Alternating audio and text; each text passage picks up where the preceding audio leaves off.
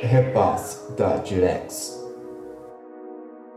Fala galera, como vocês estão? Espero que estejam todos bem e vamos para mais um episódio dessa série focada em carreira, porque a gente busca aqui sempre evolução profissional e pessoal para os nossos ouvintes e, é claro, do próprio time do podcast. A gente aproveita demais todos os convidados, todas as experiências e todas as histórias são passadas por aqui. E no episódio de hoje a gente vai bater um papo muito interessante sobre carreira no mercado financeiro.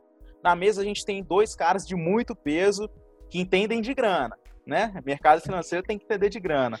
O primeiro já é de casa, dono de um perfil conservador, gostaria de dizer. Gabriel Abreu, nosso mestre. Salve, salve, galera. Prazeraço estar aqui de volta com vocês. É, vamos que vamos, que o papo hoje vai ser massa demais. Boa. E temos também, galera, a honra de estar aqui recebendo um convidado que eu gosto de dizer que é um cara mitológico. Eu tive a honra de trabalhar com esse cara no passado, o cara que financiava a viagem de muita gente aí por essa Minas Gerais, na época de Feijão, né, Jimmy? E agora ajuda muita gente aí a encontrar a Norma Magazine Luiza na B3. Tô zoando. O cara que tá atuando aí como é, consultor de investimentos na XP, Jimmy Rocha, chega junto. Boa, satisfação demais de estar aqui, pessoal. Espero que a gente troque uma ideia bem legal aí, que contribua para todo mundo no desenvolvimento. Também espero aprender bastante com, com essa galera aqui. Boa, valeu, Jimmy. E bom, antes da gente começar a falar do tema específico mesmo, a gente sempre dá um espaço para o nosso convidado se apresentar e a galera se inteirar de quem que é você, Jimmy. Então, fica à vontade para contar um pouquinho da sua trajetória, como você chegou na XP, nesse cargo, que, que você estudou, como que você se desenvolveu. Fala um pouquinho aí do seu background. Perfeito, vamos lá. É, o, querendo ou não, o início da minha carreira profissional conectou muito com, com o que eu estou fazendo hoje, porque né, ainda ali no ensino médio, eu sou do interior de Minas, Ipatinga, é, o meu primeiro emprego de aprendiz, ainda tinha uns 14 anos, foi como aprendiz bancário numa agência do Cicobi. É, e ali foi o primeiro contato que eu tive durante mais ou menos uns dois anos saí dali para ir para a faculdade e ali eu já tinha decidido que, que eu queria seguir para o mercado financeiro. Fui para a faculdade, escolhi fazer ciências contábeis e logo depois de iniciar a faculdade fui estagiar novamente em banco, fiquei aí mais ou menos um ano no Itaú e essa segunda experiência já foi um break. Ali na verdade o que eu pensei é, pô, quero o mercado financeiro, mas talvez não essa parte do mercado financeiro aqui em agência e etc. Então, nesse momento, eu decidi dar uma remodelada e conhecer algumas outras áreas ainda dentro do escopo financeiro. E aí fui estagiar dentro da parte de performance report numa mineradora. Depois dediquei bastante tempo para o MEG, formei e fui trabalhar dentro da, da parte de auditoria externa, né? mais com, digamos que, o, o último passo antes da, das informações das empresas irem para o mercado ali. E aí, durante a pandemia, na verdade, no ano passado, eu acabei decidindo fazer um, replanejamento total de vida e voltar o rumo mais para o mercado financeiro novamente. Então, prestei ali para XP mais ou menos no meio do ano. Deu tudo certo de conseguir encabeçar essas experiências anteriores para essa nova posição que eu queria, de chegar numa empresa que eu já conhecia e já era cliente aí há uns 4, 5 anos, que eu acredito muito no propósito.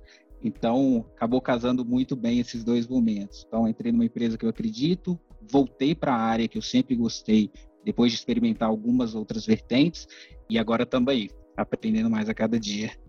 Bom, Jimmy, agora que a gente conhece um pouquinho da sua história, da sua trajetória, a gente pode estar tá entrando no foco do episódio, né? Carreira focada em mercado financeiro. E eu acredito que é um tema muito interessante porque a nossa, a nossa geração, eu acho que voltou muito os olhos para o mercado financeiro, principalmente nesses últimos anos, né? Com mais informações chegando até nós, uma maior facilidade de buscar elas também, né? E de entrar nesse mundo de mercado financeiro, de investimentos, enfim. E aí eu queria que você, poxa, passasse sua visão, né? De quais seriam, assim, os primeiros passos para quem quer, de fato, iniciar uma carreira focada no mercado financeiro. Quais certificações tem que buscar, quais conhecimentos, qual é o, a bagagem que ela deve é, preencher ali, como que essa preparação, né, todo esse preparo vai refletir de fato no dia a dia de atuação ali do profissional no mercado financeiro. Perfeito. Show demais, vamos lá. O, acho que um ponto bem importante hoje em dia é que sempre que a gente pensa, né, historicamente em mercado financeiro, acho que normalmente as pessoas já levam aí para, ah, vou fazer administração, vou fazer economia, ou às vezes eu sou um engenheiro e vou adaptar aqui um, uma pós, alguma coisa nesse sentido. E hoje o que eu vivencio dentro da XP é que o ambiente se tornou muito mais plural. A gente tem contato não só na XP, mas com outras empresas aqui do ecossistema. Hoje é, não é incomum a gente ter na área pessoas com formações que não tem literalmente nada a ver. E aí, desde engenheiro ambiental, tem pedagogo da minha área, já peguei psicólogo, de tudo. É, porque é uma área que, principalmente né, na assessoria, a gente também vai ter alguns outros braços, é, ela é muito mais focada em é, skills né, e competências do que na formação universitária em si. E aí hoje, quando a gente para para pensar, pô, Jimmy, quero entrar, eu tenho que fazer um curso específico? Eu diria que não. É, mas você tem que buscar competências que vão estar atreladas aonde você visa dentro do mercado financeiro.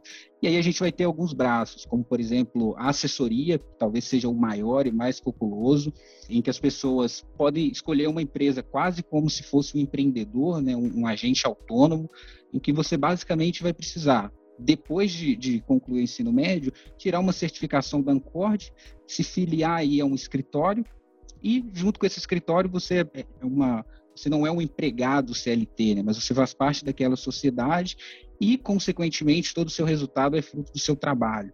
Uhum. É, a gente tem, por outro lado, os assessores que também são CLT dentro dessas empresas, da, da XP, do Itaú, do Safra e etc. E saindo da assessoria, a gente ainda tem um, um ambiente gigante, então, mesas, pessoas que têm um perfil um pouco mais analítico e não tanto comercial e que querem fazer um, um papel é, por exemplo, de lidar com renda variável, ah, gosto de opções, gosto de mercado de derivativos, etc. As pessoas podem escolher esse tipo de função também, sem precisar ter um, um comercial e conversar o tempo inteiro necessariamente, apesar de essa ser uma competência bem importante. E aí a gente tem essas certificações que vão dividir. Jimmy, quero ser um assessor autônomo e quero ser dono aqui do, do meu dia a dia, não quero ser um CLT e etc que, que eu preciso? Ancord, uma certificação. É, Jimmy, quero trabalhar como assessoria e às vezes gosto de agência, principalmente quem é do interior, ou quero trabalhar dentro da XP, quero trabalhar dentro de outra empresa, o que, que eu preciso? Ah, o primeiro passo, CPA 20.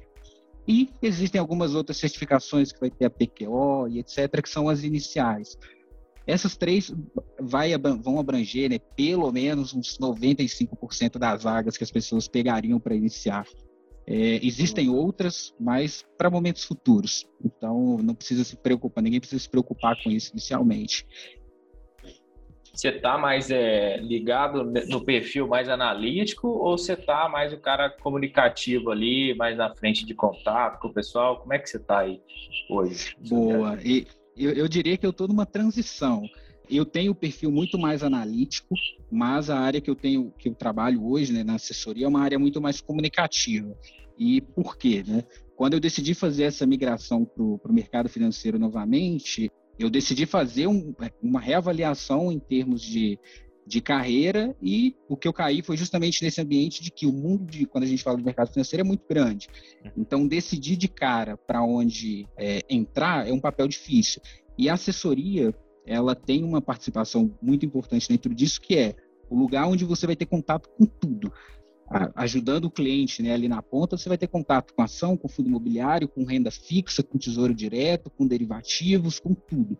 Então, é um ambiente para você escolher, inclusive, se você se apaixonar por algum produto ou por alguma forma de atuação e depois conseguir direcionando a carreira.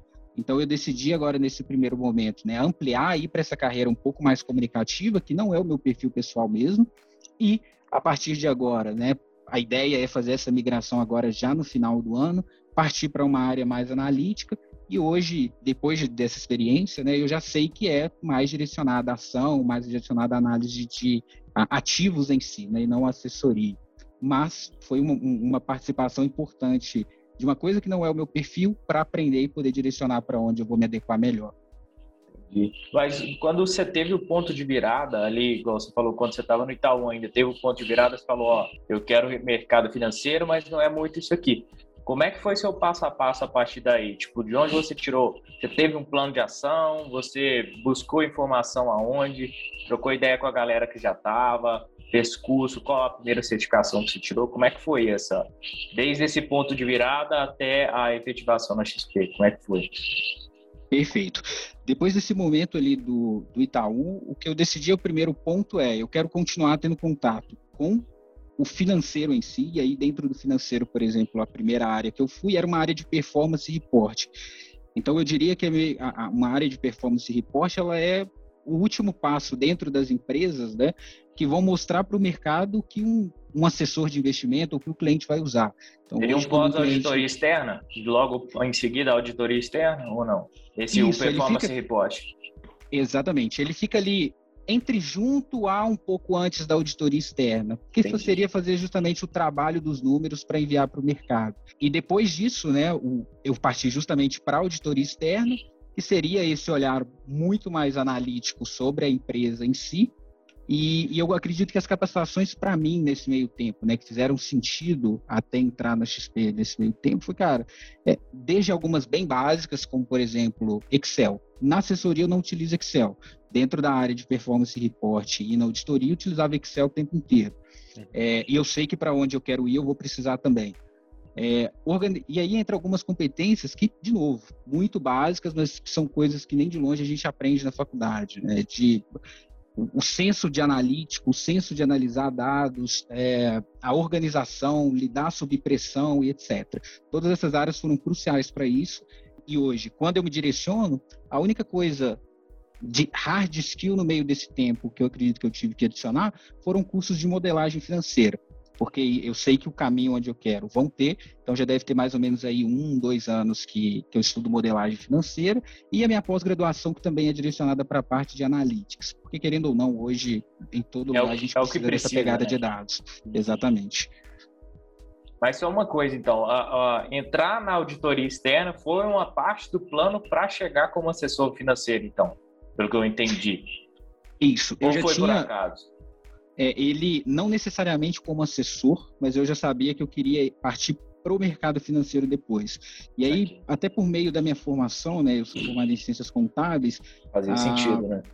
Exatamente, porque ali é onde você vai pegar na auditoria, né? A nossa função é basicamente é, analisar desde um balanço, analisar tudo que a empresa vai reportar e tudo que ela constrói de dados, para no final das contas emitir um balancinho ali de 20, 20 linhas com os quadradinhos para o pessoal analisar. A auditoria é o que pega aquilo ali, debruça aquilo ali um mês, dois meses, três meses, quatro meses de trabalho. Então eu sabia que seria importante, só que depois, ao invés de ir direto né, para essa parte mais de análise de ativos, eu decidi dar um passo atrás e ir para assessoria para conhecer mais e depois direcionar com mais assertividade. Para análise de ativos. Entendi, cara. Então é assim, é um processo que você desenhou na sua cabeça lá atrás e assim, você está no meio dele ainda, né? Você nem chegou na, na, na, linha final que você quer, na posição final que você quer.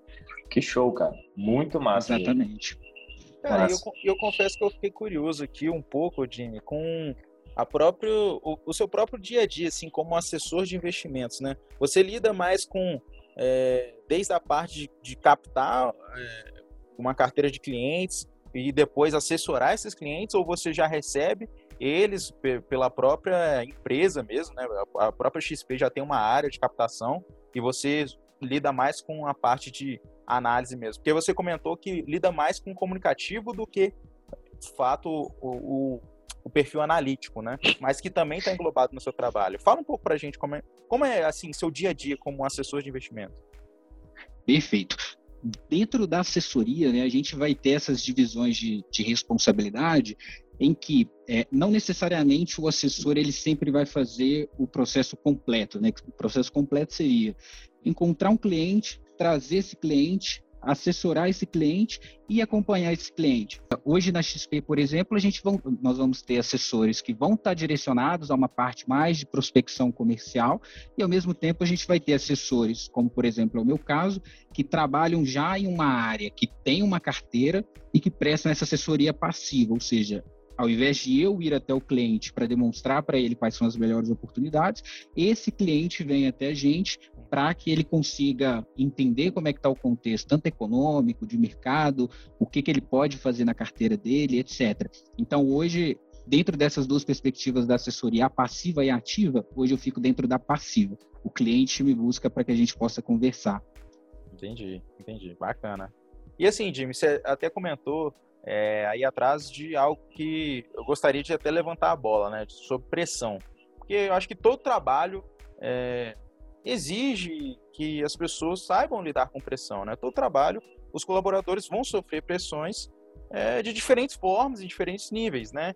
Então, seja alguém que está trabalhando no operacional ali, ele vai ter que lidar com a pressão em cima de algumas entregas, de algumas metas, é, talvez de, dos entregáveis dele, de uma forma mais operacional, mas o pessoal que está num nível mais sênior ou gerencial também vão ter é, outras formas e outros níveis de pressão, às vezes mais direcionado a vendas né, de produtos, serviços, ali ficar dentro é, do orçamento né, para o projeto, enfim, todo mundo lida com pressão. Mas quando a gente pega para analisar de perto, né, a maioria do, dos colaboradores, a maioria das empresas, dos serviços que a gente vê hoje, é, lidam com essa pressão indiretamente relacionada ao que? Receita e lucro da empresa. Ou seja, elas lidam indiretamente com a pressão sobre dinheiro. Mas quando a gente fala de mercado financeiro, principalmente você que está como assessor de investimentos, você tem uma pressão que é diretamente ligada a dinheiro. E na minha visão, isso acaba sendo, é, de uma certa forma, uma pressão maior. Porque quando a gente fala de dinheiro, é, as pessoas ficam mais exigentes, ficam mais impacientes, e porque acabam envolvendo talvez mais o emocional, né? Então, a gente queria saber como é que você lida, né, no seu dia a dia com essa pressão toda, só que de uma forma saudável. Perfeito. É, essa questão da pressão do mercado financeiro realmente é uma, uma realidade, tem melhorado bastante, então, é, não só dentro da XP, né, mas acompanhando outras empresas do mercado, a gente vê que está existindo cada vez mais é, ações para reverter o que, na verdade, é uma cultura muito antiga, né? Então, qualquer pessoa, quando pega para assistir alguns filmes clássicos do mercado financeiro, como O Lobo de Wall Street, é, elas veem aquele, aquele é, um, um, ambiente que, por um lado, né, a, a gente vê as pessoas extremamente felizes porque elas estão ganhando muito dinheiro, mas ao mesmo tempo é fácil identificar que era um ambiente extremamente tóxico e que levava as pessoas à exaustão. Essa, esse profissional do mercado financeiro era o típico, a típica pessoa que trabalhava 40 anos, ganhava muito dinheiro para se aposentar e depois passava o resto da vida fazendo tratamento médico e psicológico com dinheiro. Recuperar até de droga, né? Igual aquele filme lá, os caras vivem a mil. O que, que é isso? É... Exatamente. E, e, essa é uma cultura difícil, que, que foi difícil de mudar, e é, né? Muito porque, assim como você comentou, assim, essa, as empresas dentro do mercado financeiro, elas vão ter essa receita atrelada ao que principalmente né, o assessor, existem outras áreas, mas a assessoria é realmente um braço muito grande, porque é ela que vai chegar no cliente final e trazer a receita, ela vai estar diretamente relacionada a quantos contatos esse cara vai fazer por dia e quanto ele vai conseguir converter no meio disso. E aí vai existir, né, no, no meio disso tudo, um, o fator humano, que é um fator muito complexo realmente. Então, é, lidar com pessoas é ao mesmo tempo muito bom, mas ao mesmo tempo muito difícil em muitos cenários. E aí, quando você está falando de, por exemplo, a economia da vida de uma pessoa, basta uma faísca, né, para que você acenda alguém ali que é, muitas vezes daí a pessoa reconhece. Pensa no que, que é uma pessoa que juntou dinheiro a vida toda e estava lá 100% ou 50% posicionada em bolsa em março do ano passado. É Essa pessoa não queria nem saber o que é empatia, não queria nem saber o que é nada. Ela queria descontar e xingar e que alguém resolvesse o problema dela. Putz, é, é, muito pesado. Quando e, deram os quatro circuit break lá, a galera daí tava, nossa, o que, que é isso, meu Deus? Aí o cara liga é. pro time, meu time, o que, que eu faço? Aí o time fala assim, eu compra mais, você tá maluco, rapaz? Exatamente. Esse é o momento em que a, a, racionalidade vai embora, né? O emocional da pessoa toma conta, é aquele instinto de sobrevivência. Então, acho que esse é, é um ponto que é delicado e o outro, por outro lado, né, realmente a rotina em termos de horas é, apesar de ainda ter esse processo de melhoria, não é incomum você conversar com pessoas do mercado financeiro que, enquanto a gente olha para a maioria do mercado, em que você vai trabalhar ali, ah, vai trabalhar nove horas, nove horas e meia, às vezes você trabalha 10 horas, é um dia pesado, não é incomum você conversar com pessoas que 10 dias, 10 horas, 11 horas trabalhadas é um dia leve e que num dia normal, na verdade, ela vai trabalhar 12, 13 horas. Não é incomum. É, principalmente porque é um mercado que tem uma cultura de, de remuneração variável e meritocracia muito forte. Uhum. Então, por mais que não necessariamente a empresa vira para você e fala, cara, você vai trabalhar 14 horas por dia. Não. Só que no final do semestre, né, quando você tiver o seu bônus, e que é o que muita gente tem uma visão positiva sobre o mercado financeiro de querer entrar, ela fala, eu quero chegar lá e quero porrar a meta, né? uhum. é 110%, e essa pessoa, naturalmente, ela vai entrar ali num ciclo, ela se disciplina num ciclo de fazer cada vez mais, fazer cada vez mais. Hoje, essas empresas, as empresas viram, né, de que não adianta tirar o corpo fora e falar que, ah, eu não estou falando para esse, esse, funcionário trabalhar 14 horas, eu tenho que criar medidas para que ele não trabalhe 14 horas, porque uhum. senão ele vai ficar lá dois anos, com dois anos o cara está entrando numa depressão, o cara está entrando no burnout, é. exatamente. Então, hoje alguns pontos, né? Chegando no final da pergunta, por exemplo, hoje nós temos programas, né, de apoio de, de psicólogos é, terceirizados em que 24 horas por dia, sete dias por semana, a gente pode ligar, pode conversar dentro né, da parte de planos de saúde também, para qualquer problema, tanto de saúde mental, saúde física, etc. É reembolso ilimitado, então você pode buscar, não é aquela de, ah, às vezes, que muitas empresas a gente tem, de a pessoa não se cuida porque se ela se cuidar vai ser caro. Então hoje já, já existe uma visão de que, cara, a empresa depende das pessoas. Se você está limitando budget para cuidar das suas pessoas, você está colocando o seu negócio em risco, né? Não faz sentido. E além desse ponto do, do desses benefícios, né, também a preocupação de trazer para a liderança e para o dia a dia esses debates. Então, cara, para mim, a coisa mais mágica do mundo hoje é dentro da XP a gente ter uma reunião de equipe semanal e a gente trocar uma ideia ali sobre como é que você está se sentindo. Sendo bem sincero, já empresas muito menores e que, e que tinham né, uma cultura meritocrática muito menor, você nunca ia falar de saúde mental, você não ia falar sobre o como que essa pessoa está se sentindo uma segunda-feira, quatro horas da tarde. Se essa pessoa está mal num dia, ela poder sair um pouco mais cedo, ou entrar um pouco mais tarde, ou adaptar a rotina, etc. Então, acho que esse tipo tá de ação isso. hoje, de forma muito forte. E também, né, Legal, né, né, acho que um, um, ponto indireto até dentro dessa questão de pressão e saúde mental é o fato dessa, desse tipo de perfil de empresa, né, hoje, que, que é o que a gente tem visto no mercado, se posicionar sobre algumas coisas que as empresas nunca se posicionavam. Então, o, o ambiente de mercado financeiro, se a gente vai falar sobre machismo, por exemplo, e homofobia, é só assistir o Lobo do Wall Street para ver que tinha alguma coisa muito errada. E essas empresas, elas saíam, elas tiravam o, o, braço disso, né? Então, hoje é muito bom a gente ver que esse tipo de debate já foi entendido que não é uma questão adicional, é o mínimo. Você tem que ter esses debates no dia a dia. É um você tem que levar de partida, isso né? Não é nada mais. É um ponto de partida, é o básico. Exatamente. Nossa. Então hoje acho que esses mecanismos são o que tem ajudado e principalmente com a minha equipe é, a gente trocar uma ideia e ver que pô o trabalho é tranquilo. Não é. O trabalho é pesado, mas um trabalho pesado dentro de um ambiente que acolhe todas as pessoas e que disponibiliza para essas pessoas ferramentas para lidar com isso, é uma coisa sensacional. E isso eu tenho visto acontecer cada vez mais. Ainda é uma rotina puxada, tem pressão. Então, quem não se adequa com pressão, talvez o mercado financeiro realmente não seja o lugar. Não é uma rotina tranquila de, ah, vou bater meu cartão 9 horas da manhã, vou bater 17 horas e vou para casa. Não é assim também. Mas é, é, um ambiente que tem ficado muito melhor do que já foi. Que bacana, cara. Massa, é, show de bola. É essencial todo esse apoio do time, né? E da empresa da empresa quanto a, a essa frente de incentivar né, as pessoas a, a, cuidarem da saúde física e mental e proporcionar recursos para isso, né? E a questão do time, cara, nossa, faz total diferença, né? Você trabalhar com um time que fala além do trabalho, né? Fala além do trabalho. Se preocupa de fato com a pessoa que está ali por trás daquela capa de profissional que, que põe ali hoje o pijama, né? Não sei vocês, mas eu só trabalho de pijama. Hoje eu ponho um pijama Faz parte. e vem para trás do, do, computador.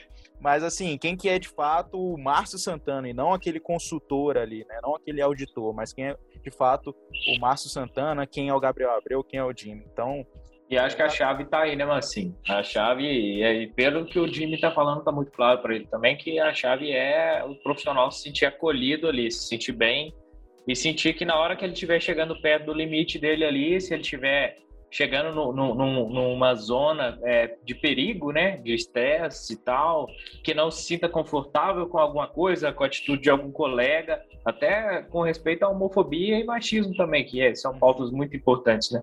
O cara tem a, a, a quem é, recorrer, né? Ele tem um canal aberto ali, ele sabe que vai ser ouvido, ele sabe que tipo assim, se ele tiver no estresse máximo ali, ele vai poder chegar para alguém, aquela pessoa vai dar atenção para ele, vai entender e vai alguma coisa vai ser feita, porque eu acho que a maior frustração da, do pessoal, principalmente nos anos passados, né, lá na, na época igual você falou do mercado financeiro, lá do Lobo de Wall Street ainda, naquela com todo aquele estereótipo é, bem marcado ali, né? As pessoas ficavam até com medo de chegar, falar, pô, será que eu vou aguentar trabalhar lá, sabe? Fala, não, hoje, hoje as pessoas já tiram essa preocupação, focam ali realmente em aprender, dar o resultado da maneira que conseguir, né?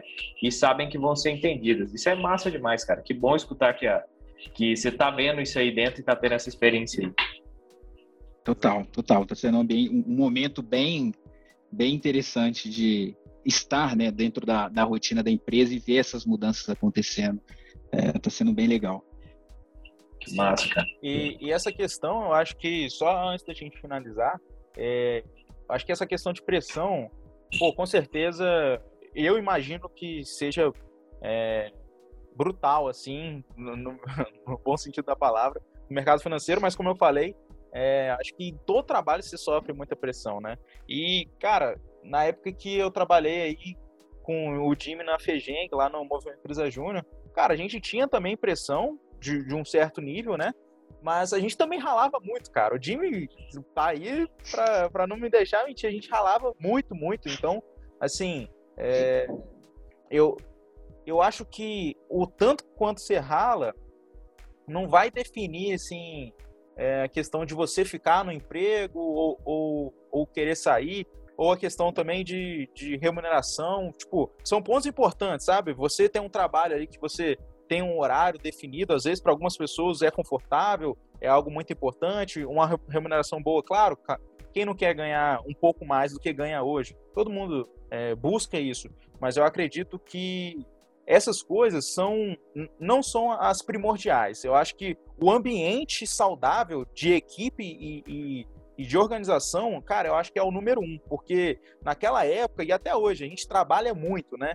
Mas quando a gente trabalha com uma equipe que tá engajada e que se preocupa e que se conecta mesmo, cara, você pode tá sob pressão absurda, sobre até um nível de estresse que você nem eh, sabia que podia chegar, mas quando você tá conectado com a sua equipe, cara, nossa, aquilo ali, você vê que você é apaixonado pelo trabalho e não quer pensar em outra coisa naquele momento. Você só quer pensar assim, cara, eu quero me entregar ainda mais para esse trampo, quero entregar os meus resultados e me doar aqui de verdade, né? Então, eu acho que pressão vai ter é, qualquer lugar, né? E a gente vai ter que saber lidar com isso, mas as melhores, assim, válvulas de escape são a empresa se preocupar e prestar recursos para você cuidar de você e principalmente a equipe se conectar muito bem com, com o profissional e a pessoa que você é.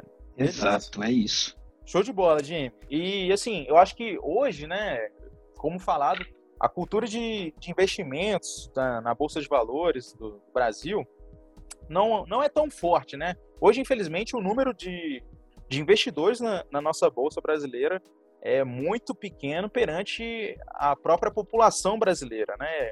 Eu não estou com nenhum número aqui específico, mas eu acho que não passa nem de 2%, talvez, né? 5%, não sei, de, de, de investidores, de CPFs né, na, na, na B3, né? Mas quando a gente olha para outros países, né, tipo Estados Unidos, a gente vê que mais da metade da população investe. Só que assim, a gente sente que nos últimos anos a, a, informação tem chegado e esse número tem crescido. Ainda é pequeno, mas ele tem crescido de uma forma um pouco mais agressiva nos últimos anos, nos últimos meses. E assim, a gente queria saber, na, na sua opinião, como profissional do mercado financeiro, como que isso refletiu na lente do mercado financeiro, de quem trabalha lá dentro. Se surgiram mais oportunidades, cresceu também o número de, de profissionais no mercado, porque aumentaram a, a, foi aumentada a demanda, e se sim, pô, você comentou que, que a questão da assessoria é um braço muito forte, né? Mas é só assessoria que está tendo oportunidade? Quais outras áreas? O que, o, o que, que essas pessoas podem buscar? Fala um pouco para a gente como que isso refletiu, né? Esse boom assim de, de informação e de, de fato um, uma aceleração no, no crescimento de investidores CPFs na B3. Como que isso refletiu no mercado financeiro? Boa, show demais. É, só para explicar um pouco para o pessoal que não, às vezes não entende muito bem como é que funciona o mercado financeiro, né? Um resumo de um minuto. É, em essência, né? A gente tem, se a gente fosse resumir o, o mercado financeiro a duas pessoas, a gente tem a Maria que tem 100 reais guardado, que ela não usa ali do dinheiro dela, ela guardou 100 reais. A gente tem o João e o João está devendo 100 reais porque ele quer comprar um carro, não quer comprar ano que vem, ele quer comprar hoje.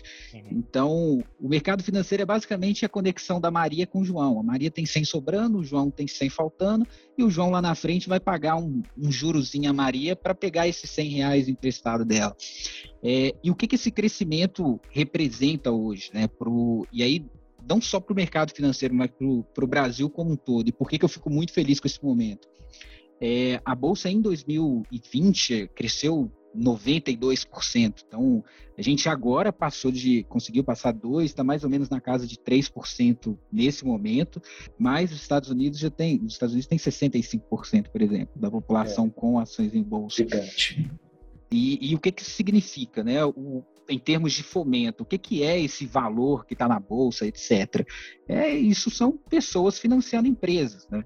Então, no Brasil, acho que é muito fácil você perguntar para uma pessoa, e principalmente pelos anos anteriores, né?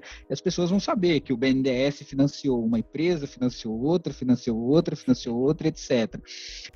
E por que, né? Que no Brasil a gente sabe muito bem que o BNDES, o governo, financia tanta empresa, e ao mesmo tempo a gente não tem essa visão enquanto população de que, cara, eu posso me tornar sócio de uma empresa Claro, não vou ser dono, mas eu posso me tornar sócio, comprar umas ações dessa empresa e participar do crescimento dessa empresa no longo prazo. E financiar o crescimento dessa, dessa empresa e, consequentemente, o crescimento do, do Brasil como um todo. Né?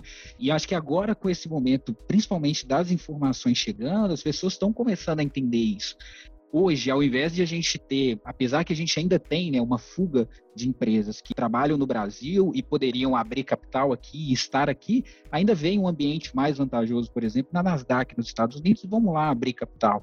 Mas, ao mesmo tempo, a gente tem visto a nossa bolsa começando a atrair né, algumas empresas de tecnologia e empresas menores. Então, não é só sobre uma Petrobras abrir capital, mas é uma empresa que não necessariamente é grande e que vai buscar, ao invés de ir lá buscar dinheiro com o governo, ela sabe muito bem que, olha, eu vou, eu vou entrar no mercado de capitais, eu vou me financiar e a população vai financiar o crescimento, né? Uhum. E não ficar numa dependência eterna do que o governo faz pelo, pelo crescimento dessas empresas. E isso gera oportunidade porque você investe numa empresa dessa, você está financiando uma empresa que vai oferecer um produto melhor, vai chegar em mais lugares, lugares que ela ainda não chega, é, vai gerar mais trabalho para o Brasil, vai gerar mais riqueza e etc. E isso não acontece só na bolsa, né? Então, quando a gente fala de, por exemplo, ações, no final do dia a gente está falando de pô, uma empresa quer emitir um título de dívida de renda fixa, por exemplo, uma debenture.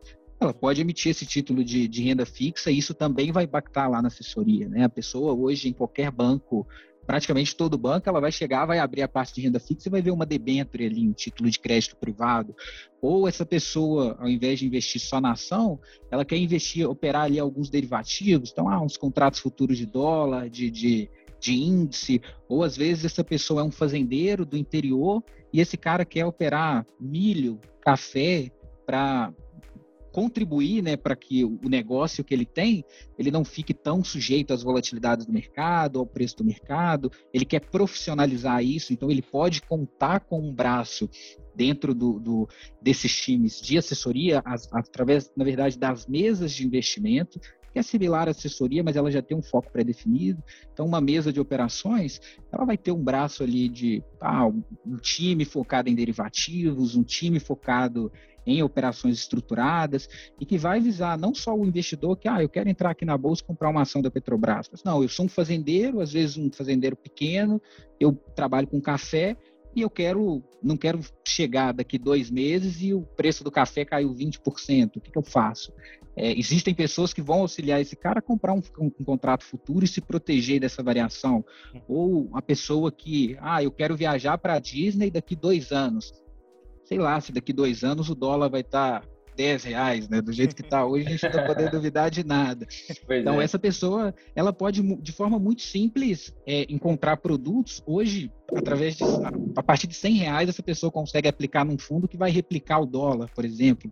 Então, ela mensalmente, ao invés de ficar, ah, daqui dois anos eu vou viajar e daqui dois anos eu vou comprar um dólar e eu não tenho nem noção de quanto que vai ficar essa viagem essa pessoa já pode começar a comprar desde agora e se proteger. E não dólar físico, né? Aquela coisa de, ah, eh, tipo grupo de os amigos. Alguém tem 100 dólares para vender, estou indo para o intercâmbio e tudo mais.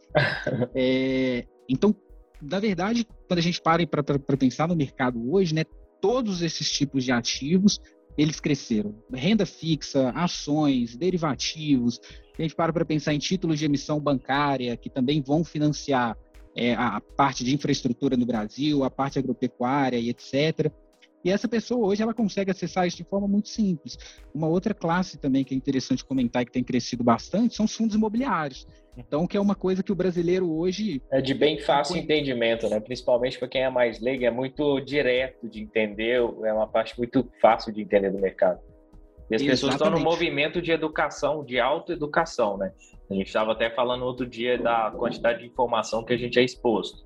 Então, o, o, o quando você começa a estudar é, mercado financeiro, fundo imobiliário é o seu melhor amigo ali, porque você já, pô, nossa, velho, isso aqui já vai me dar aluguel. Aluguel é meus avós falando de aluguel, meus pais falando de aluguel. Então é muito fácil de pegar o que, que é ali. E é assim, é uma porta de entrada muito atrativa para o pessoal. Como é que você está vendo esse movimento de educação, autoeducação da galera? Porque a gente tem, tem um movimento de vários 100% leigos, mas um monte de gente que sabe alguma coisa, sabe um pouquinho, investe um pouquinho. Igual o Massim investe mais que eu, eu também já tive minhas experiências investindo, faço alguns aportes mensais. Mas, tipo assim, eu sei que eu não sou um especialista, entendo um pouquinho. Como é que isso está refletindo no trabalho de vocês? Você vê que está facilitando é, de um lado ou até dificultando de outro, porque talvez tem gente que deve bater demais com as ideias que vocês apresentam, uma recomendação que você faz. Como é que você está sentindo isso aí? Perfeito. É, eu acho que existem duas vertentes né, separadas. Eu acho que essa parte de buscar conhecimento, existe o um lado muito positivo, que é principalmente do investidor pé no chão.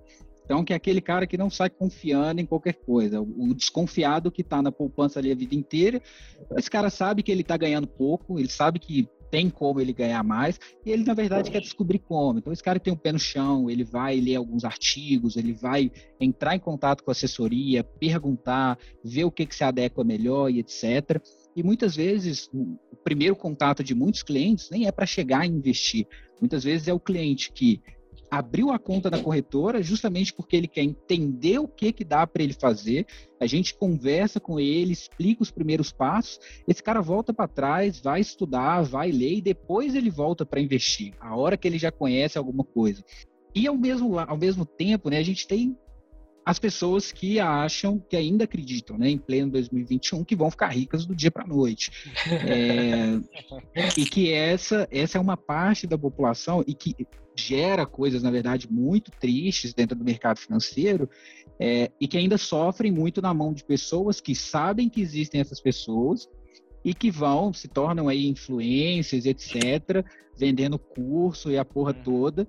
As pessoas têm já essa, não têm esse conhecimento para discernir o que, que, é falso do que, que é verdadeiro, acham que realmente existe essa promessa de ficar rico de forma rápida, vão atrás e perdem muito. Então elas acreditam que sabem, porque às vezes comprou um curso, a pessoa tá ali na Bom tela, curso. ah, isso, é. isso, aquilo, tá, tá, tá, pá, pá, pá, pá, pá. Vou operar ao fala, vivo aqui. é. A, a pessoa vê isso, ela fala, é isso. E, eu é, sei, eu fiquei aqui, é. ela vai lá e toma. É, então, acho que tem esses dois lados. Tem essas pessoas, Entendi. tem esse lado muito positivo e tem esse lado negativo também hoje. Mas eu acho que é um processo normal, é, principalmente essa parte de, de influências. É, Hoje a gente tem visto os órgãos reguladores, o mercado financeiro, um ponto positivo é que ele é muito bem regulado, o Brasil é referência global em regulação do mercado financeiro, e, e, a gente já tem visto um movimento né, de órgãos reguladores como a CVM, como a Ambima, para que comece a ter uma regulação que trate justamente desse tipo de posicionamento de pessoas que se dizem influentes, vão na internet sem nenhum compromisso, sem nenhuma certificação, sem nenhum estudo, sem nada, e induzem diversas pessoas a erros, a perdas, etc.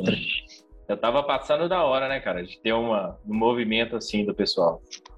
É, passando da hora. Um videozinho lá no YouTube, aí aparece um, um, uma propaganda lá do ES de quer aprender a fazer um trade de, diário de 60, 600, do, 600 reais por dia de lucro, arrasta pra cima é. clica no, no Saiba Mais.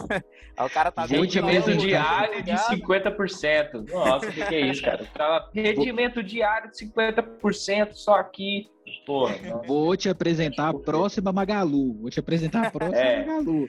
Qual a nova Só... Magalu? É, é aquele analista que ele, você, ele fala, caralho, o cara é o bichão, né? Porque o mundo inteiro aí, nem o Warren Buffett descobriu qual é a próxima Magalu e o, o Icaro ali de 12 descobriu. anos tá vendendo o curso para te contar qual a próxima Magalu.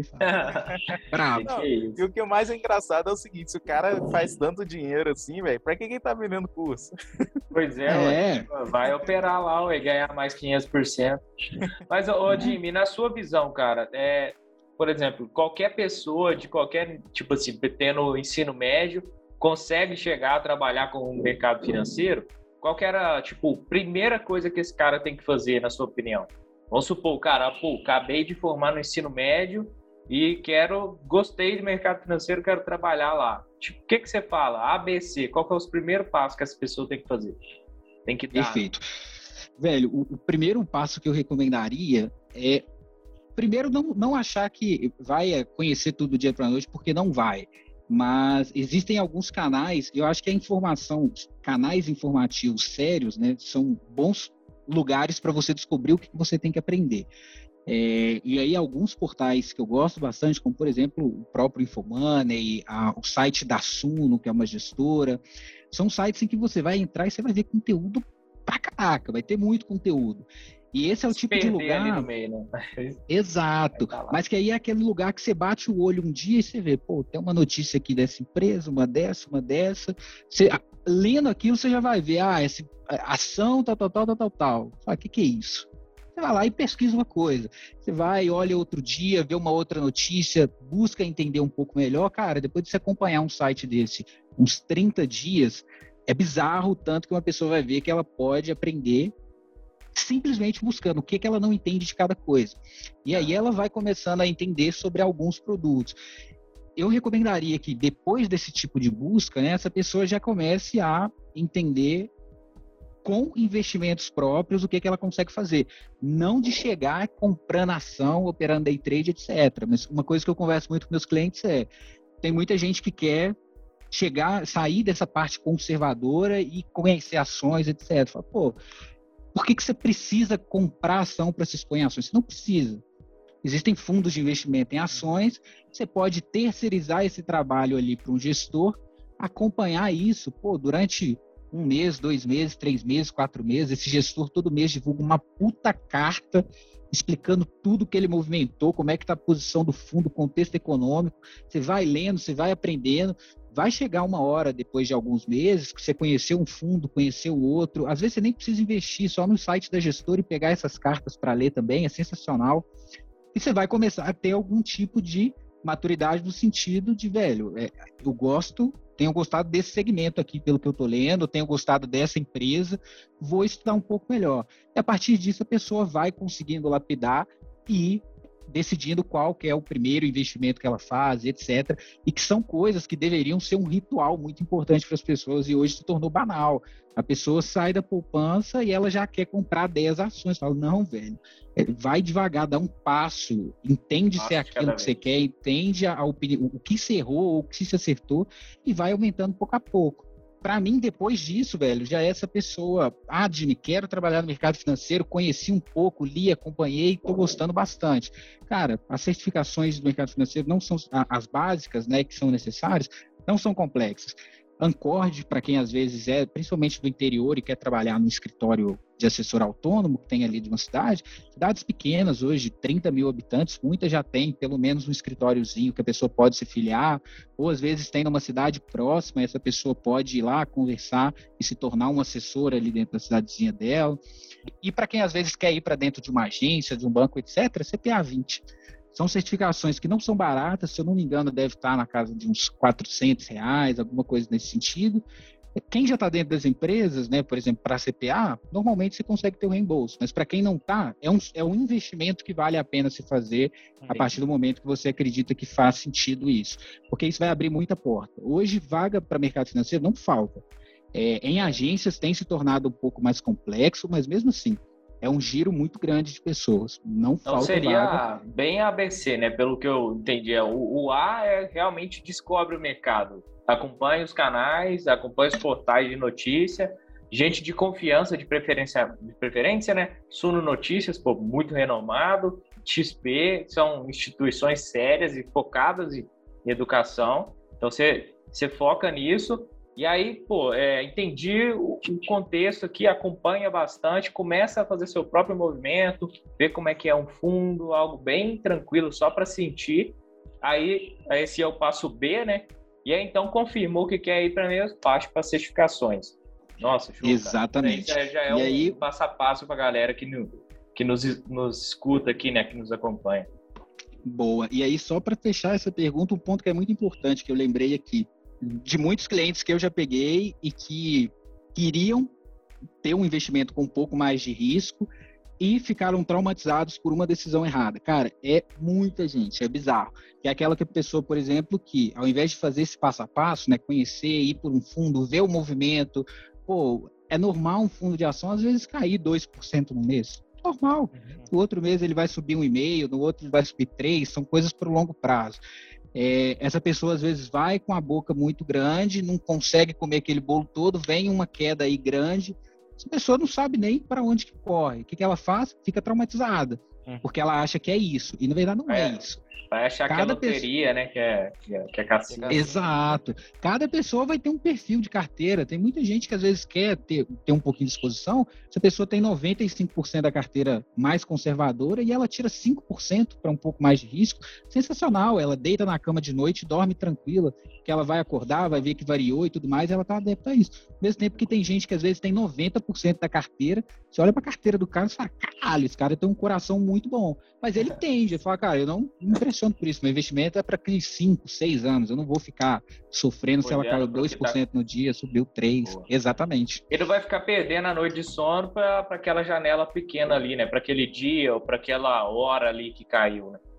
Exatamente. E o que você falou, e eu lembrei demais da, da frase do Warren, é, que acho que é dele mesmo, que não experimentar a água com os dois pés, né? Você nunca experimenta a água de um lado com de um lago com os dois pés. Você vai e bota só um, bota um dedo e vai um passo de cada vez.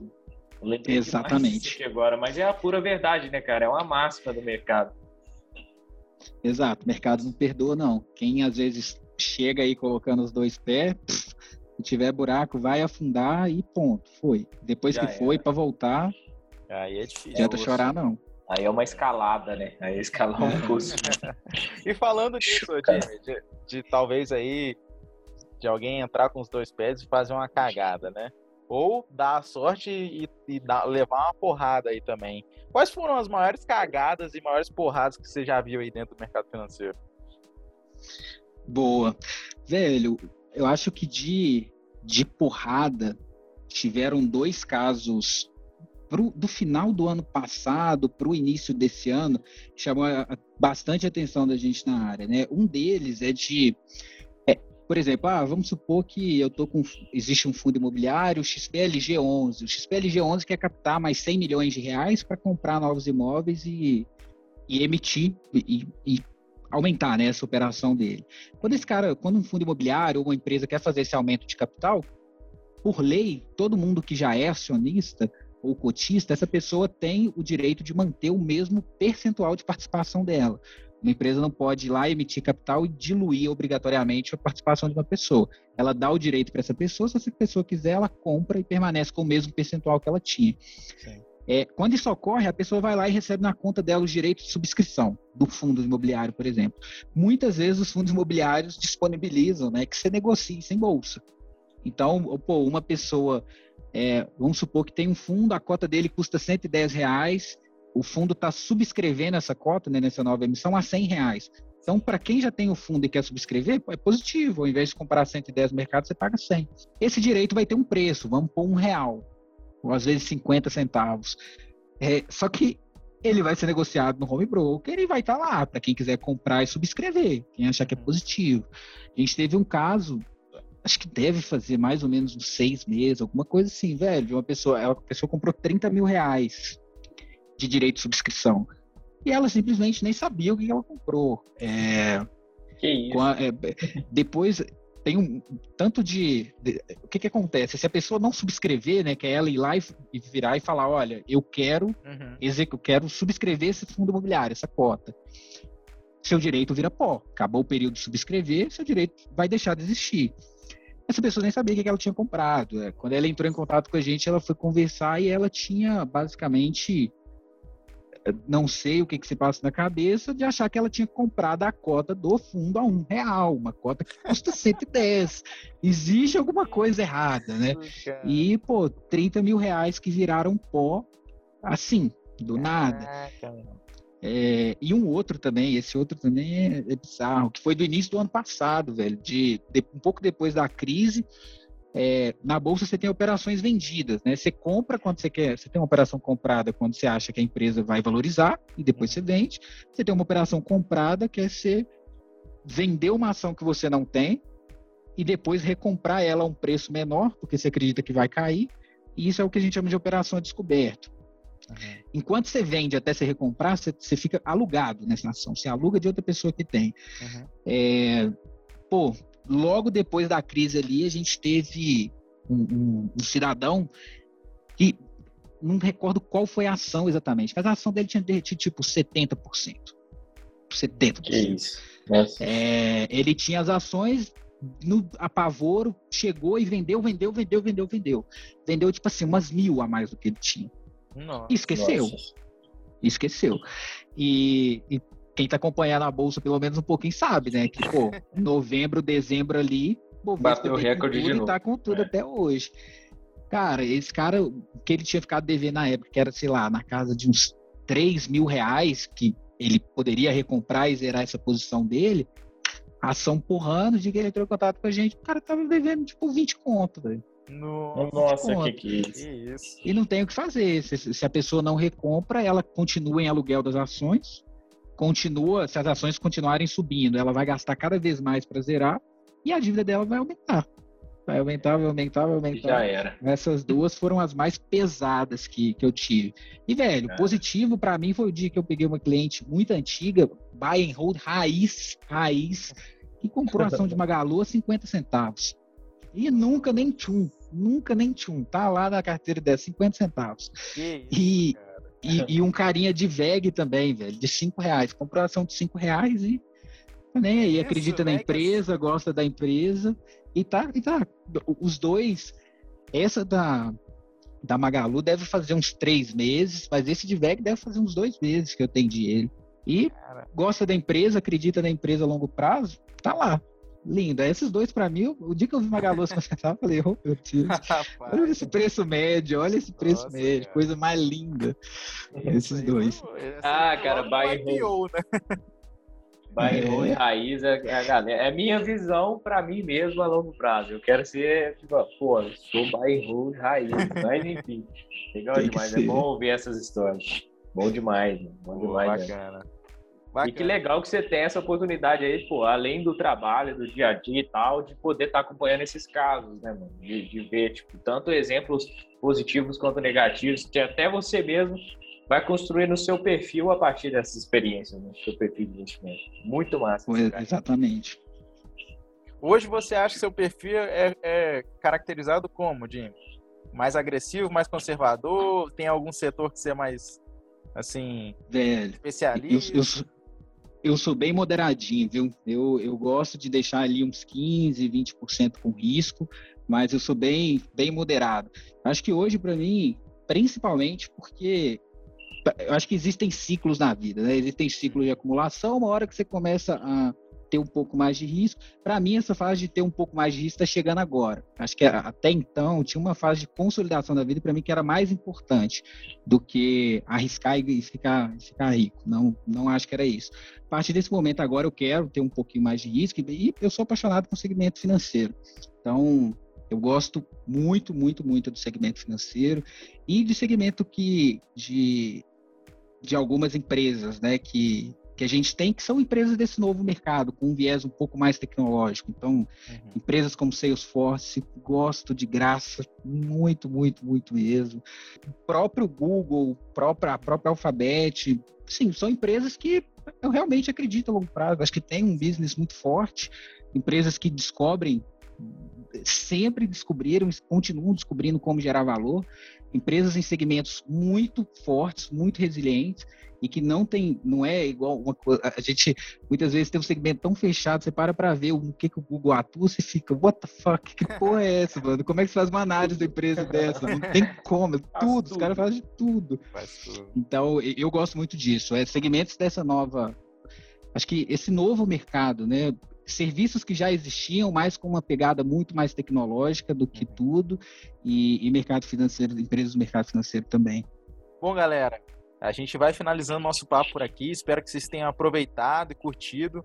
Eu, como sempre, aproveito demais, anoto muita coisa aqui e depois com certeza vou ouvir várias vezes esse podcast, porque eu sempre estou aqui aprendendo, né? É muito insight bacana, é muita história bacana que a gente ouve aqui no podcast e a gente agradece imensamente, Jimmy, toda a sua disponibilidade, todo o seu aula tempo e essa aula que você deu pra gente sobre mercado financeiro aí. E aí, Jimmy, eu queria deixar o espaço aberto para você falar para a galera aí também como que te acha aí no LinkedIn, nas redes sociais, para quem quiser te procurar, para trocar um, uma ideia até mais profunda sobre o mercado financeiro, tirar algumas dúvidas. Quem quiser aí, a XP é uma empresa que está mega em alta, talvez você receba algum, alguns, alguns pedidos de indicação, de alguns passos, como fazer um processo seletivo bem sucedido na XP. Enfim, como é que a galera te acha? Boa. É, pessoal, LinkedIn ali, Jimmy Rocha, J-I-M-M-Y Rocha, acho que não tem erro, dá para achar direto, facinho. Instagram, arroba Jimmy Rocha, só que ao invés do A no final é um S. É, alguém roubou esse, esse ID Jimmy Rocha aí, não sei de onde que saiu essa pessoa no mundo, mas existiu em algum lugar. Mas, pô, satisfação demais estar tá com, tá com vocês aqui. É, quem quiser chamar, pode ficar à vontade. Eu estou numa fase aí meio de detox, não entro tanto, então não vou ser aquela pessoa que responde no ato, mas eu sempre respondo. É, contem comigo, quem, quem precisar. E igual comentei bastante da XP aqui, vendo demais, amo muito a empresa, admiro muito a empresa por tudo que está sendo feito. E tem vagas, viu? Tem vagas, fiquem à vontade para entrar, trocar ideia comigo, estou sempre à disposição. Muito obrigado por, por estar aqui com vocês, pessoal, também. Gostei bastante, é sempre bom trocar uma ideia diferente, expor um pouco do que a gente vive no dia a dia, foi bem bacana. Boa, boa. Fala, cara, valeu demais, Jim. valeu demais mesmo. Pô, valeu, a gente que agradece, cara. E bom, galera, por hoje foi tudo isso. Não deixe de nos seguir no Spotify, no Instagram também, arroba drex.podcast. E se você curtiu o conteúdo, eu volto e repito, divulga, galera, divulga para os seus amigos, divulga para tua família, para quem busca crescimento pessoal e profissional. E é isso aí, até a próxima. Valeu. Valeu. Valeu.